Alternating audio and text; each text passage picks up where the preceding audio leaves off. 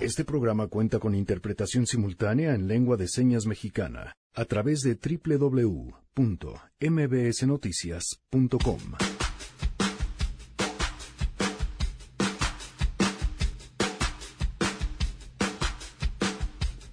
Hoy platicaremos con Ramón Morales en Martes Chairo, por supuesto, la situación con Donald Trump discutir sobre las estrategias que el gobierno mexicano ha implementado y debe implementar contra la retórica de Donald Trump en este tiempo de elecciones y los efectos que este conflicto puede tener en la popularidad de los mandatarios tanto de Andrés Manuel López Obrador como del propio Donald Trump. Además, ¿qué mensaje nos deja la ausencia de votantes en las elecciones del domingo pasado? Guille Gómora nos pondrá en contexto. Hoy hablaremos de la abstención electoral, un síntoma de la desconfianza de la ciudadanía hacia la clase política que la gobierna. ¿Es útil el abstencionismo? ¿A quién le sirve? Los detalles más adelante. Tenemos buenas noticias, ciencia con Enrique Ansures y más. Quédense si arrancamos a todo terreno.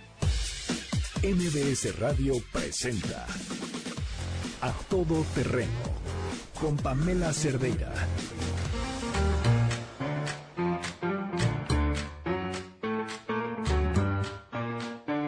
You had my heart and we'll never be a world apart. Or maybe in magazines, but you still be my star.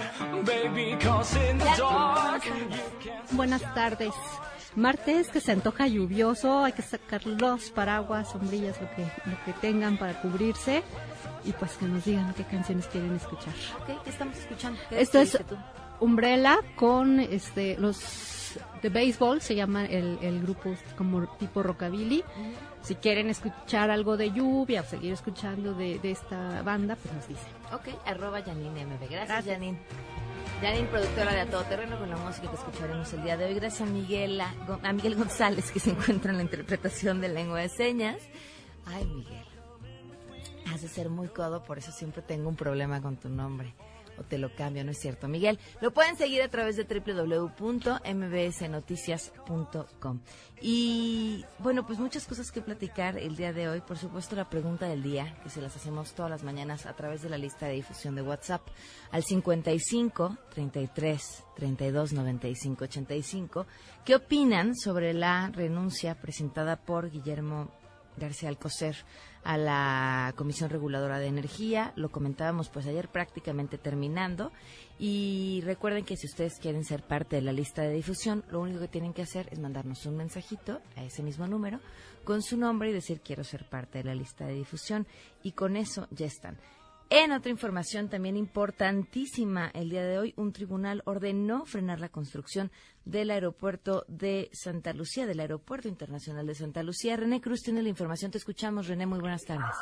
Hola Pamela, muy buenas tardes. Así es, el primer, el primer tribunal colegiado en materia administrativa con residencia en el Estado de México concedió la suspensión al empresario textilero Juan Ramón Morena Mitre, dueño de la empresa Novalán, en contra de la construcción del aeropuerto de Santa Lucía. El quejoso interpuso un juicio de amparo al considerar que esta obra carece de autorizaciones y estudios en materia de impacto ambiental. Sin embargo, el juez Saúl Martínez Lira, titular del juzgado cuarto de distrito con sede en el Estado de México, le negó la suspensión al considerar que el quejoso carecía de interés legítimo. Ante ello, Morera Mitre promovió un recurso de queja, el cual fue resuelto a su favor el pasado 30 de mayo por el Tribunal Colegiado al argumentar que de no concederse la medida cautelar se podrían ejecutar los actos reclamados de manera irreparable para la sociedad y en perjuicio del medio ambiente. En esta resolución los magistrados ordenan suspender los trabajos de construcción de la nueva terminal aérea hasta en tanto el gobierno federal demuestre que cuenta con las autorizaciones en materia ambiental. A su vez, el juez de distrito deberá resolver si le concede al quejoso la suspensión definitiva en contra del proyecto aeroportuario. Eh, Pamela, de acuerdo con el expediente 672 diagonal 2019 del juzgado cuarto de distrito, el día de mañana, miércoles 5 de junio, a las 12 horas, se estaría realizando el desahogo de una inspección judicial que ofreció la defensa de Morera Mitre. Por este motivo, el juez Martínez Lira ordenó al encargado de la base aérea militar número uno de la Fuerza Aérea Mexicana otorgar todas las facilidades al actuario judicial para que pueda practicar esta diligencia y en caso de no hacerlo, pues se le impondrá una multa de 100 a 1000 días de unidades de medida y actualización. Pamela, el reporte que tengo. Muy bien, muchísimas gracias, René. Buenas tardes. Pues sin duda estaremos al tanto sobre esta información. Y saben que tenemos buenas noticias.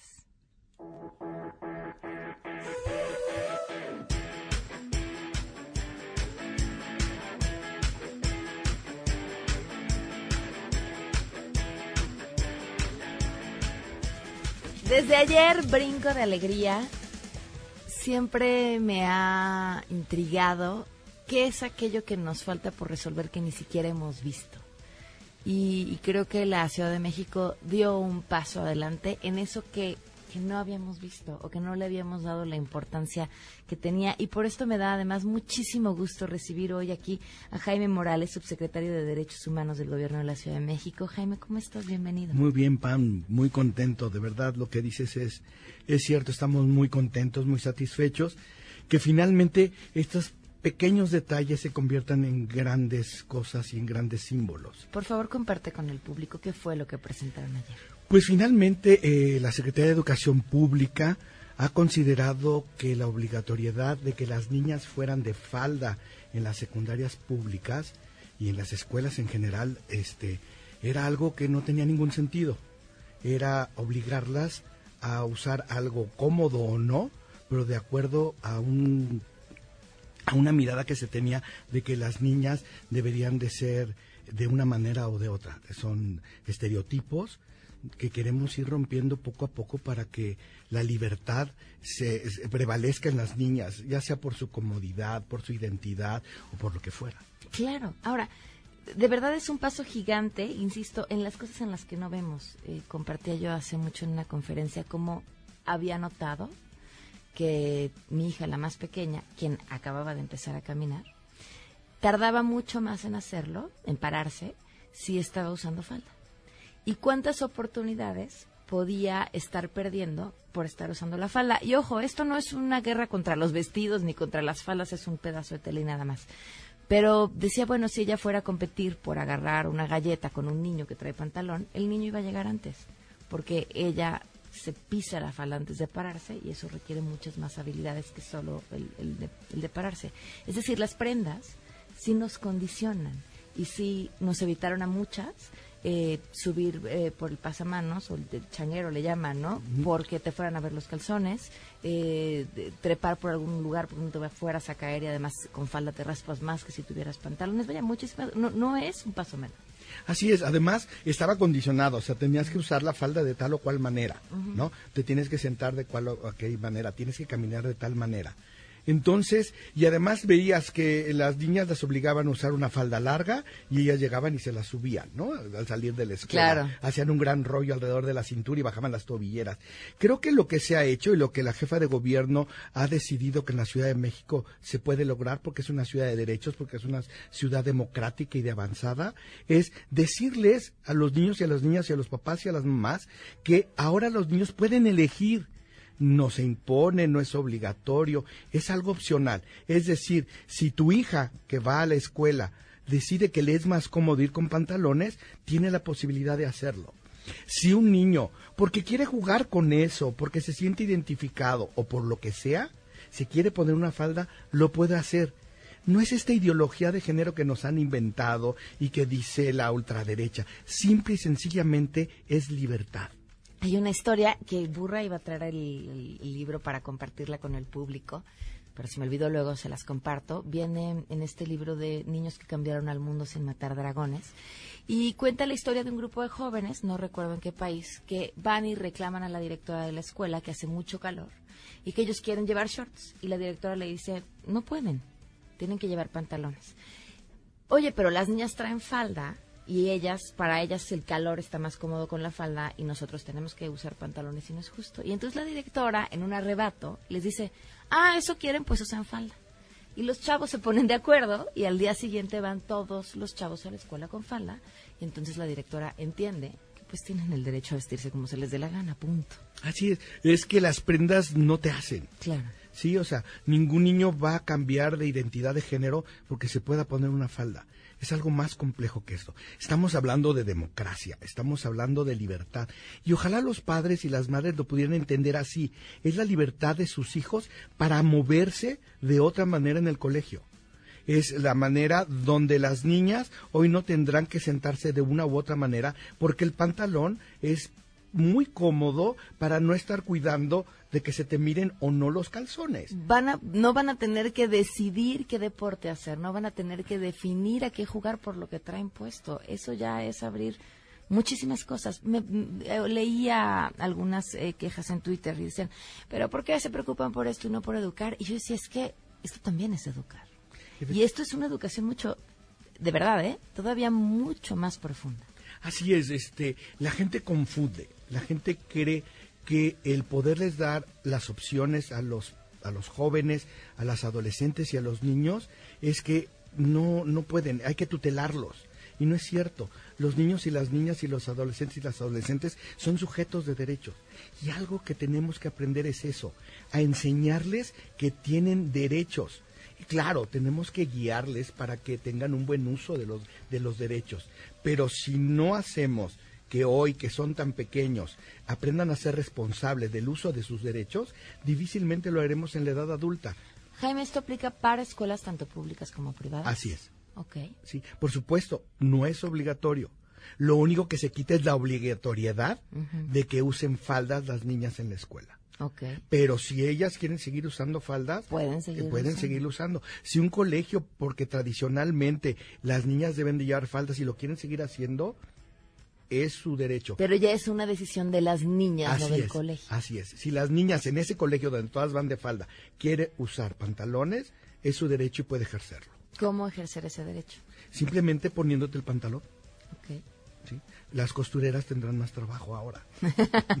¿Ves? Son buenas noticias por donde lo quieras ver. Así es, definitivamente. Y sí se está trabajando para la educación. Tenemos un programa que se llama Lunes por la Educación, sí, que, que la doctora Sheinbaum tiene en la ciudad, donde todos los titulares del gobierno de la ciudad visitamos. Sí, las escuelas secundarias. Y hay un acercamiento para hablar de la autorregulación, del respeto, de la no discriminación, del autoconocimiento.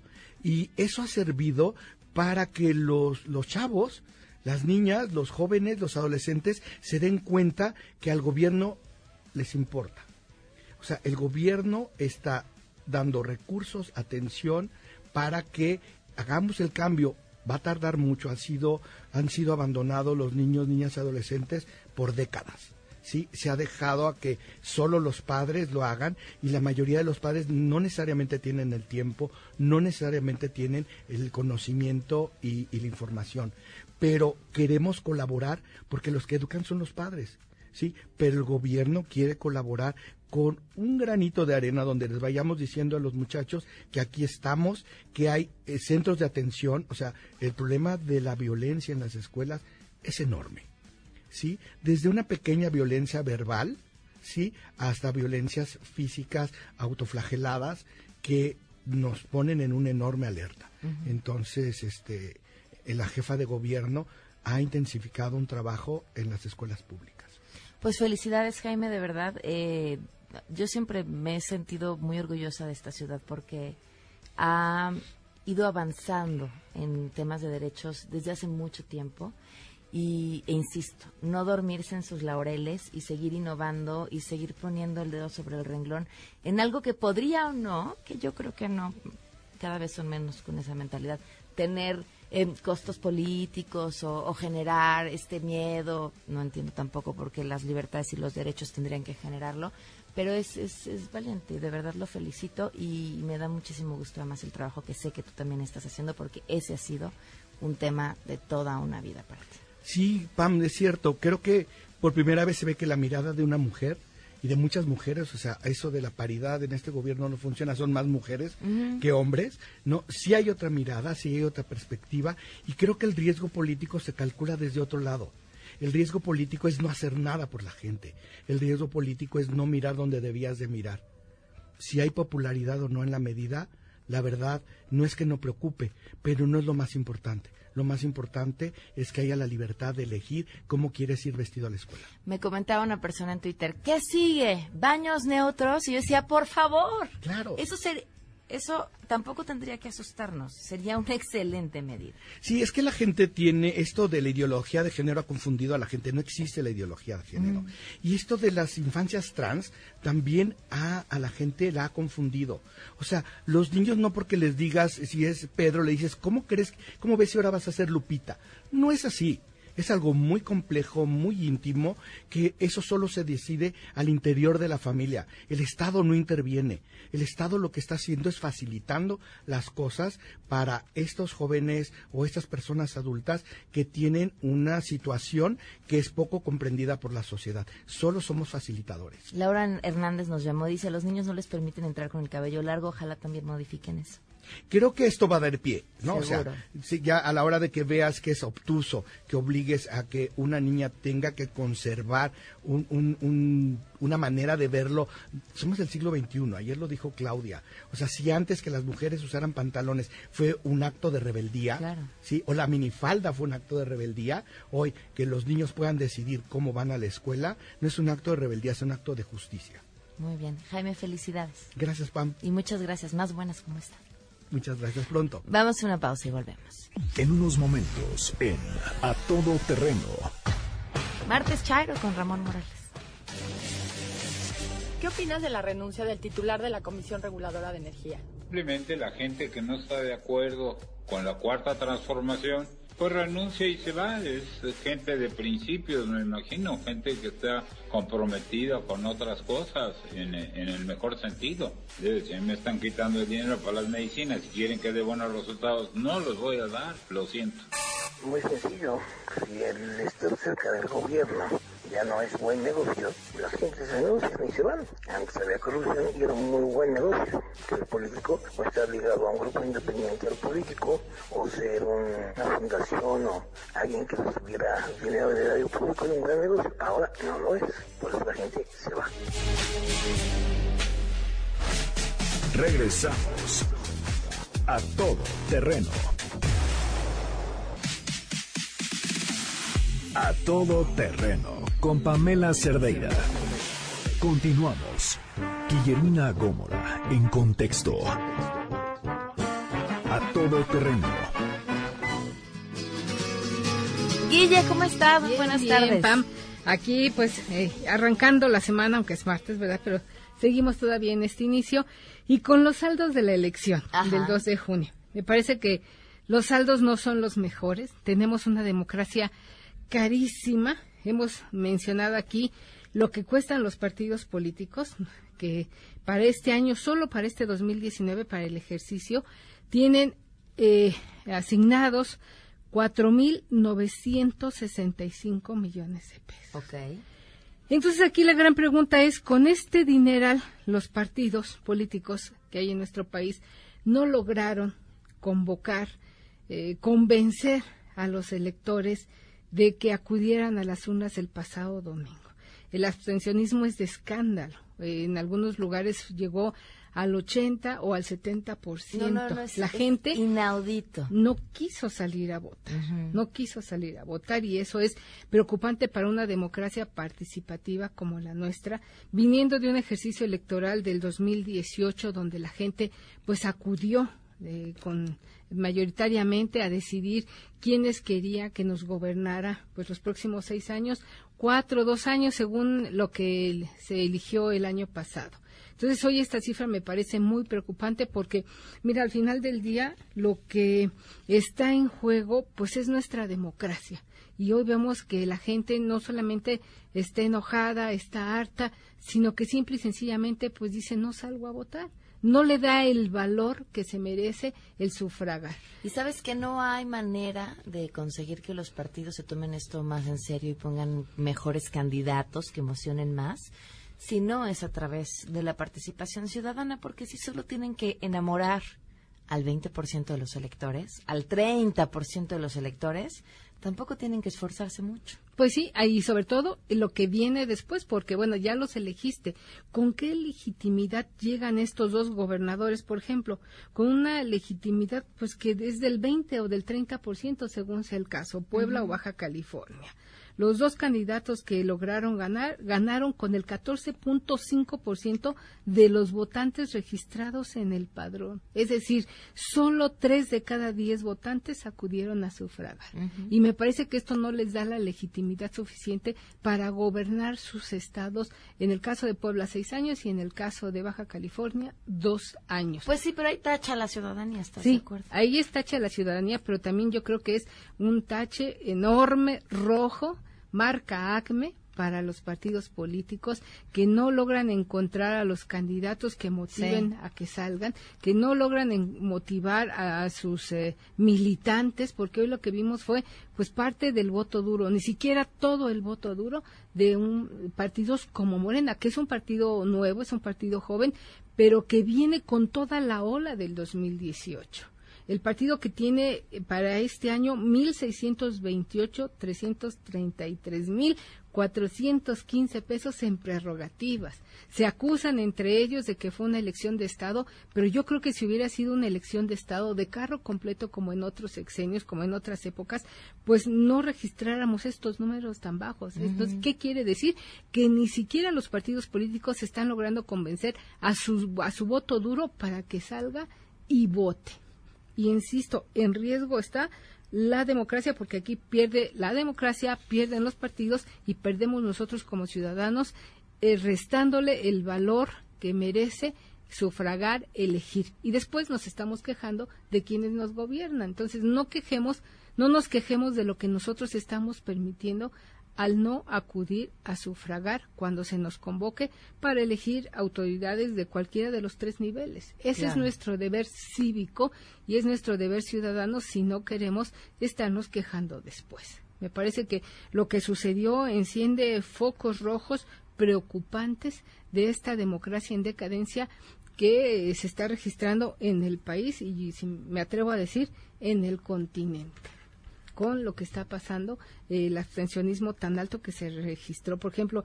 yo no puedo concebir que en un estado como Puebla se, la gente eh, registre un 33% de participación, en Baja California el 29%. Eligieron gobernador. En Quintana Roo, donde eligieron Congreso, fue de 22%.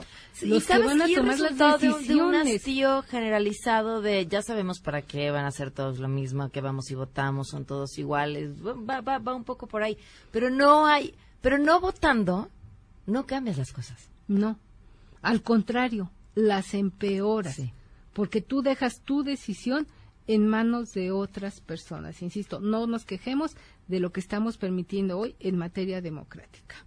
Guille, tu columna. Mi columna tiene que ver con el tema que justo tratamos la semana pasada. Me llegaron datos muy interesantes de estas autodefensas que pues están expandiendo de manera muy peligrosa en el país y que le están peleando el, el poder y el control de la seguridad que es potestad del gobierno. Y la pueden encontrar en www.diarioimagen.net o en arroba Guille Gómora y en mis redes sociales. Espero sus comentarios al respecto. Muy bien, Guille, muchas gracias. Gracias, Pam. Estoy en otros temas, segurísima que ustedes son del tipo de personas que se cuidan regularmente y de diferentes formas. Y está bien, aquí hemos hablado mucho de salud y cómo tiene que ser una prioridad para todos. Ahora, estamos de acuerdo que en la salud, vaya, es algo que no se puede comprar. Todos los días hay que echarle ganas y todos los días salen nuevos estudios que nos dicen hacia dónde deberíamos enfocar nuestros esfuerzos y algo que a muchas personas se nos ha olvidado, incluso a los médicos, es evaluar nuestros niveles de vitamina D. Se produce la vitamina D en el cuerpo al estar en contacto con el sol y se nos ha olvidado por muchos factores. Uno, porque antes se creía que era más que suficiente con incluir alimentos ricos en vitamina D en la dieta. Sin embargo, eran solo complementarios porque anteriormente no teníamos tantas consideraciones para cuidar nuestra piel de la radiación emitida por el sol como lo hacemos ahora. Hoy en día la mayoría utilizamos bloqueador o salimos con sombrilla o simplemente procuramos que no nos dé mucho el sol. Además, en muchas ocasiones el ritmo de vida hace que estemos en espacios cerrados la mayor parte del día y por eso no tenemos el sol suficiente y nuestra producción de vitamina D disminuye considerablemente, haciendo que ahora tengamos deficiencia de esta vitamina. El problema es que esta deficiencia puede acarrear otros problemas como cáncer, diabetes, huesos frágiles y otras enfermedades auto- autoinmunes. Lo que los expertos aconsejan es que se suplementen, que es tomar todos los días una pastillita de vitamina D. Además, de ver cuando digo pastillita, lo digo en serio, una pastillita chiquita de vitamina D que nos ayude a alcanzar las 4.000 unidades de vitamina D que necesitamos. Vayan con su médico y pregunten por la vitamina D de 4.000 unidades. Bueno. ¿Qué pasó, guapa? ¿Nos vamos a ver hoy o qué? Ay, es que mira, no creo poder. Tengo mil juntas. No lo voy a lograr. ¿Cómo crees? Siempre me haces lo mismo. Bueno, tú te lo pierdes. Nadie le cancela al sol. Deberías saberlo, ¿eh? ¡Sube! Si nunca tienes tiempo para tomar el sol, tal vez tus niveles de vitamina D3 son deficientes. Pregúntale a tu médico por la vitamina D3, la vitamina más completa en el mundo de las vitaminas. Productos Medix. Permiso de publicidad 1833-00201B1701. Consulta a tu médico. ¿Qué opinas de la renuncia del titular de la Comisión Reguladora de Energía? Para uno como trabajador es extremadamente complicado tener a tu jefe en contra tuya y a toda la gente que representa tu jefe. Ese es el caso que está ocurriendo. El tener al presidente constantemente en su contra creo que ha sido la pauta que ha marcado el hecho de que deje su puesto. Pues lo único que puedo decir es que se están cayendo los soldaditos de a poco a poco. Y es que sus... Bueno, ha demostrado muy poca congruencia o nada con- de, de congruencia entre, entre el decir y el hacer. Entonces, como funcionarios de primer nivel, pues deben tener su propia responsabilidad, no estar supeditados a lo que digan desde, desde arriba. Regresamos a todo terreno. Transmitiendo 24 horas al día. Desde Mariano Escobedo, 532, Ciudad de México, 180.000 watts de potencia. XH, MBS, 102.5, frecuencia modulada. MBS 102.5 FM. Al aire, estamos contigo. A todo terreno, con Pamela Cerdeira. Continuamos.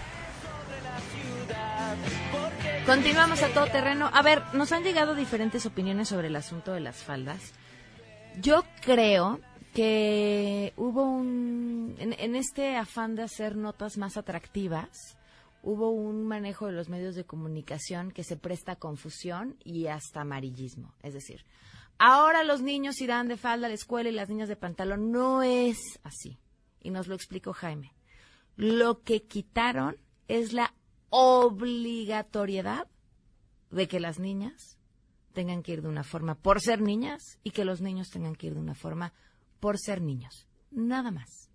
Nadie está obligando, justo porque lo que se quitó es la obligatoriedad, a que alguien vaya como decidían en una ley que tenían que ir por su género. Es decir, si pudiéramos decir y comunicar esto y transmitir de la mejor manera, ¿y por qué es una buena noticia? Es, básicamente, las niñas ya no tienen que ir a fuerza de falda a la escuela. Si tienen frío, si se quieren subir a los juegos, si quieren jugar fútbol, si quieren, pueden ir de pantalón. Ya no es obligatorio que usen falda. Hay así tan sencillo como eso. Nadie los va a obligar a que vayan de una u otra forma por su género. Eso quiere decir que tampoco nadie va a obligar a los niños a usar falda, ni pantalón. Nadie va a obligar a nadie a usar algo. Esa es la buena noticia y ahí tenemos que ver. Lo que sí es alarmante y lo que sí llama la atención es el problema de los taxistas con las aplicaciones de transporte. Porque bien nos lo dijeron ayer, no es un problema de la Ciudad de México, no es un problema del país, es un problema intergaláctico.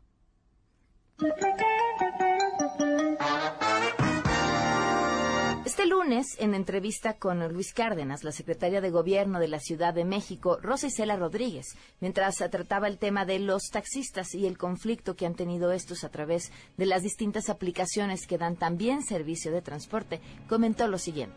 sí se necesita una mayor regulación porque pues este tema como usted también lo sabe y bien lo dice es intergaláctico. Preocupados por la magnitud de un problema de este, pero además con el interés profundo de informar a la comunidad y de ampliar nuestros horizontes y saber qué es lo que está sucediendo en otros lados con este conflicto, es que nos enlazamos en este momento hasta Marte con nuestro corresponsal Omar Cianito. Te escuchamos, Omar, muy buenas tardes.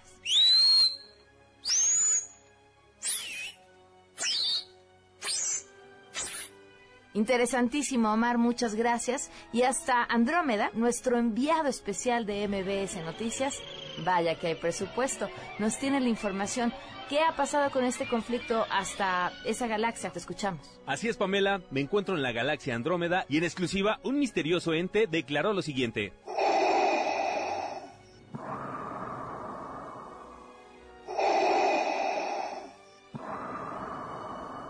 Asimismo, añadió,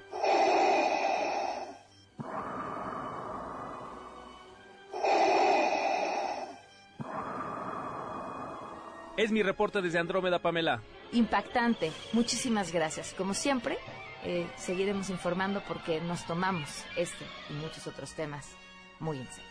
Hace mucho frío para ir a la luna después de la escuela. Además, no regresarías a tiempo para la cena.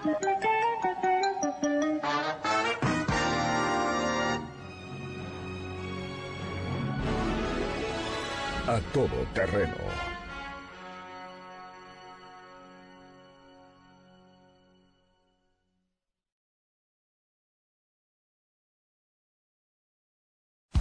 Odiado y amado. Martes Chairo. Con Ramón Morales Izaguirre. A todo terreno.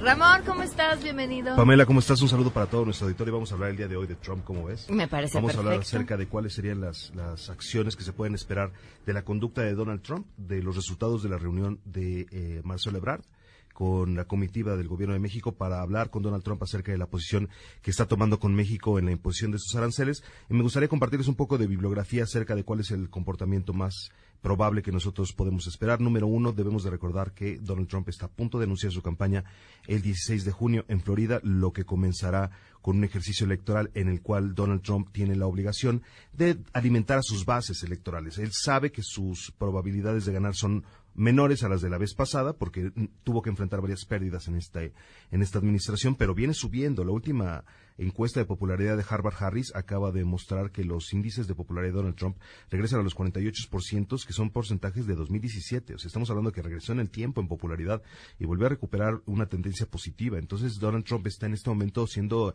exonerado en el reporte de Mueller de cualquier delito, a pesar de que la entrevista, la declaración de Robert Mueller dejó entrever que ellos no estaban de todo seguros de que no había cometido ninguna felonía. Sin embargo, debemos de recordar que Donald Trump en este momento está enfrentando pérdidas porque él no pudo lograr el eh, financiamiento del muro que prometió, que era la propuesta de campaña básica de Donald Trump. Donald Trump está entonces enfrentando pérdidas y es, de- es muy importante para nosotros los mexicanos entender cómo se comporta un individuo que enfrenta pérdidas. Eh, Jack Levy eh, publica un paper en 2017 llamado Teoría Prospectiva, eh, Acción Racional y Relaciones Internacionales, en donde nos dice que hay básicamente dos modelos, Pamela, y para todo nuestro auditorio, de cómo nosotros pensamos y tomamos una decisión. El de la opción racional dice, un ser humano evalúa los escenarios de las acciones que puede tomar. Toma todos los escenarios posibles que puede imaginar, piensa en el más probable y piensa en la estrategia de acuerdo a ese escenario. Eso lo que nos diría es la acción racional. Y la teoría prospectiva nos dice que eh, medimos las posibilidades de pérdidas y ganancias y nos sentimos naturalmente más atraídos y orientados hacia las ganancias y eh, a evitar pérdidas, ¿no? A minimizar pérdidas. Entonces, esto abre en la ciencia política una nueva teoría sobre el flujo del riesgo y de cómo los mandatarios enfrentan riesgos. Y entonces, eh, Jack Levy presenta unas teorías en este paper que es un, un buen paradigma sobre la teoría prospectiva que nos dice que los seres humanos tendemos a tomar más riesgos para, e- para evitar pérdidas. Eh, que tenemos, eh, digamos que jugárnosla más para evitar pérdidas de lo que haríamos para ganar, para tener ganancias potenciales. ¿no? Entonces tendemos a ver eh, pues menor la tendencia de, de- de la pérdida, ¿no? Perdón, mayor la tendencia de la pérdida y menor el deseo de ganancia cuando enfrentamos una pérdida potencial. Entonces tenemos que recordar que los seres humanos piensan así. Entonces Jack Levy plantea cuáles son las implicaciones de este patrón mental humano en las relaciones de los mandatarios, ¿no? Y plantea cinco hipótesis que les quiero compartir porque realmente no, no las demuestran este paper, solamente las plantea a nivel de hipótesis, pero dice que los líderes de los estados toman más riesgos para mantener su reputación, su posición internacional, de lo que hacen para mejorarla. O sea, generalmente toman más riesgos para mantenerla que para mejorarla. Dos, ah, después de sufrir muchas pérdidas, en territorio, en reputación, en apoyo doméstico, etcétera, los políticos tienden a, a, pues acostumbrarse a esas pérdidas, pero eh, toman mayores riesgos para recuperarse de ellas al corto plazo. En pocas palabras, es- pues, nosotros podemos esperar que después de que Donald Trump anunció que iba a poner estos aranceles, el error fue de México. El error fue de México porque se le advirtió al país completo, se le dijo. Y los círculos empresariales lo sabían, el gobierno lo sabía, la población lo sabía, los medios lo habían dicho, todos lo sabían. Lo había dicho y dijo que lo iba a hacer en mayo y lo está haciendo en junio. Todavía dio una ventana para esto. El problema es que el gobierno aflojó el- el- la operación política, se enfocaron en lo doméstico al 100% y los mexicanos como población no nos preparamos. Entonces, ¿por qué me atrevo a citar estos textos tan complejos en el pensamiento de una persona que a veces puede parecer tan tonta como Donald Trump? Porque Donald Trump en su libro The Art of the Deal nos dice, el tiempo de oportunidad que tú gastas en prepararte para las pérdidas es mucho más productivo que el tiempo que inviertes en soñar. Entonces, nosotros tendemos a siempre dedicarnos a soñar en el mejor escenario posible, a pensar en nuestros sueños, en los buenos deseos y en pensar positivo y evitamos pensar en las pérdidas. Pues adivinen qué. El tiempo que tú inviertes a pensar en tus pérdidas es mucho más productivo que el tiempo que tú inviertes a pensar en tus ganancias. Los mejores esfuerzos los puedes dedicar a minimizar pérdidas que a maximizar las ganancias. Entonces es muy importante que ustedes, como- o sea, que nosotros como población tom- tomemos acciones cívicas para contrarrestar contra Trump, que yo creo que debería de ser uno de los principales puntos que esta columna podría contribuir. Número ¿Cómo uno? Ok. apoyar a Joe Biden de entrada como sociedad. De hecho, yo creo que si algún funcionario diplomático es importante escucha, pues yo le voy a decir mi teoría. Se le invitó a Donald Trump y a Hillary Clinton en el 2016 con todas las posibilidades para ambos. Hillary Clinton se durmió en sus laureles, le pasó lo que la libre la tortuga y no vino. Donald Trump sí vino, dio un buen discurso y en Arizona fue ese mismo día decir, yo ya les dije en su cara que voy a ponerles el muro. Entonces, volverlo a hacer, pero invitar a Joe Biden y a Donald Trump. Sabiendo que Donald Trump va a venir, muy probablemente va a venir, que sea tal vez en un lugar seguramente donde no reciba bucheos, pero yo sinceramente no creo que él venga. Pero quien sí podría venir Joe Biden. Joe Biden podría venir, hablar en español, dar un gran discurso y firmar un acuerdo tentativo para resolver el problema migratorio con otra política. Otro tipo de muro, un muro de drones, un sistema de, de lo que tú quieras. O sea, otra, otra solución, otra gran solución. Número dos, no consumir productos elaborados en Ohio, Indiana, Wisconsin, Michigan y Florida. ¿Y por qué me atrevo a decir eso? Por mm, Mitch McConnell, Mike Pence, Marco Rubio, que son los principales bloques de los senadores conservadores que apoyan y lucran con la retórica del odio, del odio contra los mexicanos, de la aglomeración de migrantes como si todos fueran mexicanos. Lo vimos en varios, en varias noticias de Fox News donde llamaban a los eh, migrantes venidos de Mexican countries. Ellos participan en el lucro político y esto está documentado en White Backlash, White Backlash de Marisa Abrajano, donde habla de cómo el Partido Republicano ha empezado a capitalizar el flujo de caucásicos resentidos que votan republicano por medidas de eh, eh, pues, Odio. castigos, odio, ¿no? Entonces esto es, esto ya está documentado, ¿no? Entonces hay que tener, hay que tener cuidado con, con eso y eh, debilitar a las bases de los republicanos que se benefician con esto, no consumiendo whisky, queso americano, vaya, ni siquiera lo estoy inventando yo, lo dijo eh, Felipe Calderón, eh, prometo poner el link del video, lo dijo en una, en una mesa de una cadena de televisión mexicana muy importante, y eh, lo dijo, ¿no? Hay que subir los, los aranceles a los productos de los políticos que mantienen el voto de los republicanos. Ni siquiera esto lo inventé yo. Y nos dice, ¿no? O sea, ahí está Mitch McConnell, ahí está Mike Pence, que es su vicepresidente, ahí está Marco Rubio, y ellos son los, los candidatos republicanos que mantienen esta estructura viva, ¿no? Entonces, obviamente, eh, pues el, el- el- trono no se manda solo, ¿no? Y después, bueno, vamos a regresar a las hipótesis de Jack Levy, porque hay algunas cosas que son... eh, la, pues todavía muy importantes, es eh, más fácil de tener un adversario, de la tercera hipótesis, más fácil de tener un adversario de tomar una acción que de detener una acción ya empezada. Porque cuando, me veo mal, ¿no? Me veo mal cuando me hacen retractarme una cosa que ya empecé. Pero yo puedo, es más fácil hacer, pensar que, bueno, no está bien, ya no lo voy a hacer. Pero hoy yo escuché a Donald Trump decir, esto vamos a hablar, pero con esos aranceles ya siendo impuestos y ya siendo pagados. Sí, lo que quieran, vamos a negociar. Pero esos aranceles ya se van a, ya se van a poner y ya se van a pagar. Lo que quiere decir que cuando un mandatario eh, habla públicamente acerca de ciertos prospectos, cosas que van a suceder, pasa un fenómeno que se llama atarse de manos, tying hands. Cuando te retractas, tu credibilidad tiene un precio. Henry Kissinger, anterior secretario de, de Seguridad y secretario de Estado, dijo que corríamos, Estados Unidos corría un riesgo al tener un presidente que se retractaba tanto, porque eso le hacía perder este, determinación, resolve, credibilidad a la voz del presidente de los Estados Unidos. Y tiene mucha razón, los líderes tienden a creer que los otros líderes no son creíbles cuando se retractan. Y eso es lo que nos pasó como pueblo, porque ya nos lo habían dicho, ya nos había amenazado durante las elecciones, ya nos había amenazado, pero hay que entender algo. Para Trump no es necesario resolver el problema migratorio, es necesario conseguir votos. Si él quisiera resolver el problema migratorio, ya hubiera tenido cuatro años para hacerlo, y no lo hizo. Lo que quiere es atender a esta base caucásica que vive en los estados que antes eran esclavistas, que reaccionan por cultura muy bien a este tipo de retórica. Les recomiendo ver la película de Green Book. Y eh, responden a este tipo de amenazas. Quieren ver que México pague, ¿no?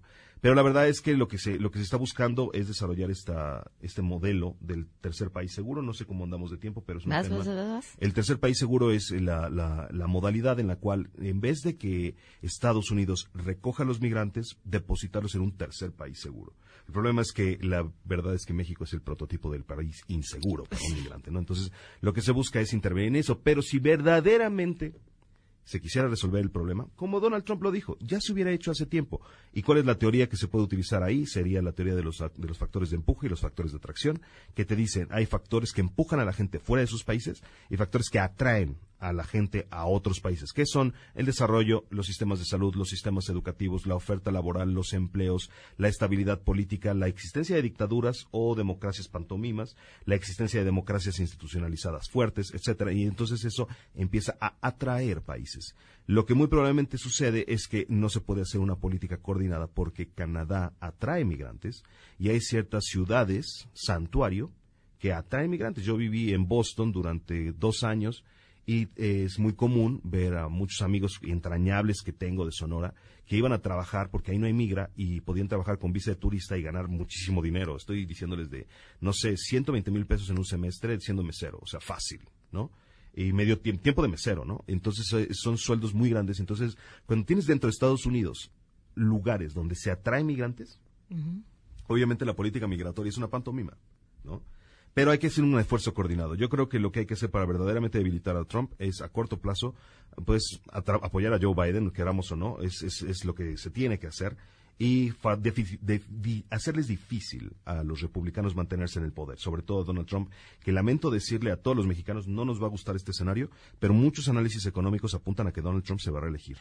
Es cierto. Y está muy documentado en muchísimos periódicos muy importantes, journals muy, muy prestigiosos, que en este momento no traje esas teorías para hablarlo. eh, plantean que como la economía no es recesiva, Estados Unidos no está en guerra, es muy probable que el presidente se reelija. Y de hecho, hay un libro de comunicación política llamado El mensaje importa de Lynn Babrek, en donde nos dice que la mayoría de los presidentes que logran reelegirse son aquellos que viven en una economía no recesiva y que no están en guerra. O sea, Donald Trump tiene muchis, altísimas posibilidades. Entonces, hagamos lo que Donald Trump dice, preparémonos para lo peor. Es mucho más productivo que prepararnos para lo mejor. Eh, Marcelo Ebrard es irresponsable al decir eso de lo- del 80% porque le está atando las manos a su vez a Donald Trump. No debería de hacer una cosa como esas. Lo que sí debería hacer si es rechazado para tener un diálogo es ir en ese momento y buscar a Joe Biden. Y por cierto, a todo el Senado de la República, la refracción 32.10 del nuevo USMCA, el acuerdo comercial, le prohíbe a México hacer tratados de libre comercio con Rusia y con China si Estados Unidos no lo aprueba. Y yo no sé por qué lo van a ratificar, porque en este momento nos estamos quedando sin dos importantes opciones y canales para hacer verdadero libre comercio, que son Rusia y China. Entonces deberían analizar la posición que se tiene sobre la ratificación del USMCA hoy. Y bueno, Pamela, pues si amanezco en una bolsa de basura en Ecatepec, te quise mucho y a todo nuestro auditorio los amo, les mando un beso. Esto fue Martes Chairo y Tus redes, Ramón. eh, arroba Artes Imperiales en Twitter, Ramón Morales Aguirre en Facebook. Gracias, Ramón. Gracias. Damos una pausa.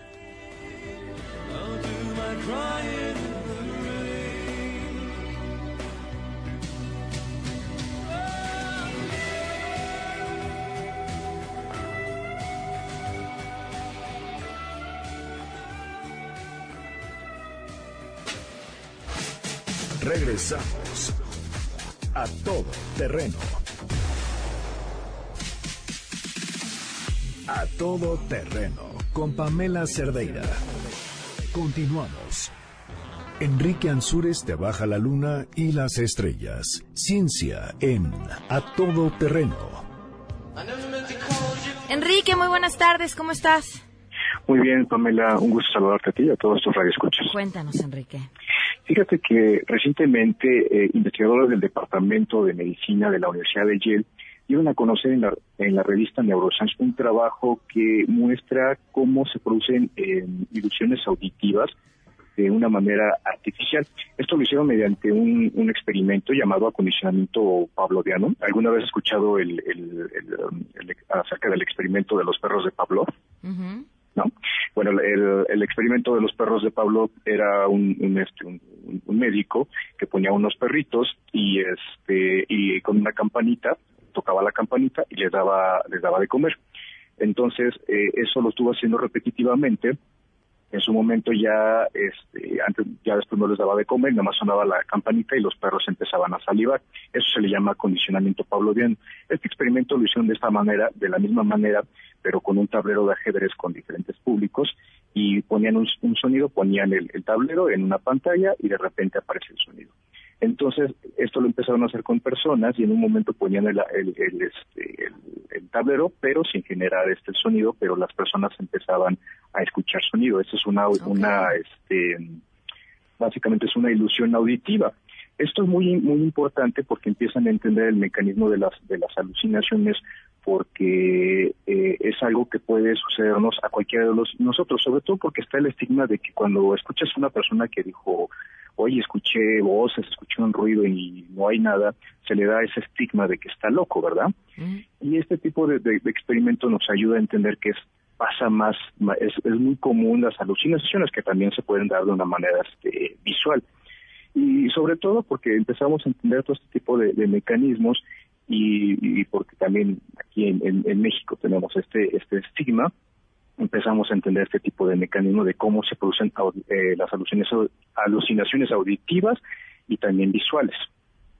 ¿Qué? ¿Cómo ves? Qué interesante información. ¿En dónde podemos encontrarla en tus redes? Mira, les voy a dejar la información completa, sobre todo para los que están interesados, si alguna vez escucharon este, algún tipo de sonido y no estaba, se los voy a dejar en mis redes arroba Enrique Ansures en, en Twitter y Enrique Ansures Divulgación, eh, divulgador de la ciencia, se los voy a dejar por ahí. Perfecto. Muchísimas gracias, Enrique. No, es un placer. Muy buenas tardes. Y de esto se hablará en las próximas horas. A todo terreno. Sheila, muy buenas tardes. Hola, Pam, buenas tardes a ti y al auditorio. Pues seguiremos hablando sobre el tema de los aranceles que pretende imponer el presidente Trump a partir del próximo lunes a, a los insumos mexicanos. Y justo hoy viajarán a Washington los secretarios de Defensa Luis Crescencio Sandoval, de Marina Rafael Ojeda y de Hacienda Carlos Urs- Ursúa. Ellos se van a sumar al equipo que ya encabeza ah, en Estados Unidos Marcelo Ebrard y mañana se reunirán con el secretario de Estado Mike Pompeo. Importante destacar, Pam, que se integran estos dos funcionarios que pues de las Fuerzas Armadas estarán muy atentos al tema migratorio porque precisamente lo que busca el presidente Trump es frenar este fenómeno y también, como ha dicho, el narcotráfico. Y bueno, hoy también a las seis de la tarde se espera una reunión de Ebrard y, y el equipo mexicano con eh, el- integrantes de la Cámara de Representantes de Estados Unidos, encabezados por Nancy Pelosi. Muy bien, muchísimas gracias, Sheila. 12 con 58. Antes de irnos, les eh, recuerdo, Academia MBS los invitan a Masterclass de Teatro Musical. Va a estar espectacular. Impartido por Daily Parotti, que es actriz y cantante, ha tenido protagónico en Los Miserables, por ejemplo, en nuestro país, en Hoy No Me Puedo Levantar, Rent y muchos más. Van a aprender a mejorar sus presentaciones en vivo, su desempeño vocal, prepararse para las audiciones. Cuatro horas intensas, tres disciplinas a trabajar, canto, danza y actuación. Pueden apartar su lugar para este domingo 23 de junio en la Academia MBS a través de sociales arroba academiambs.com y llamando al WhatsApp 55, bueno, escribiendo 55 41 81 26 08. Adiós. MBS Radio presentó A Todo Terreno con Pamela Cerdeira, donde la noticia eres tú.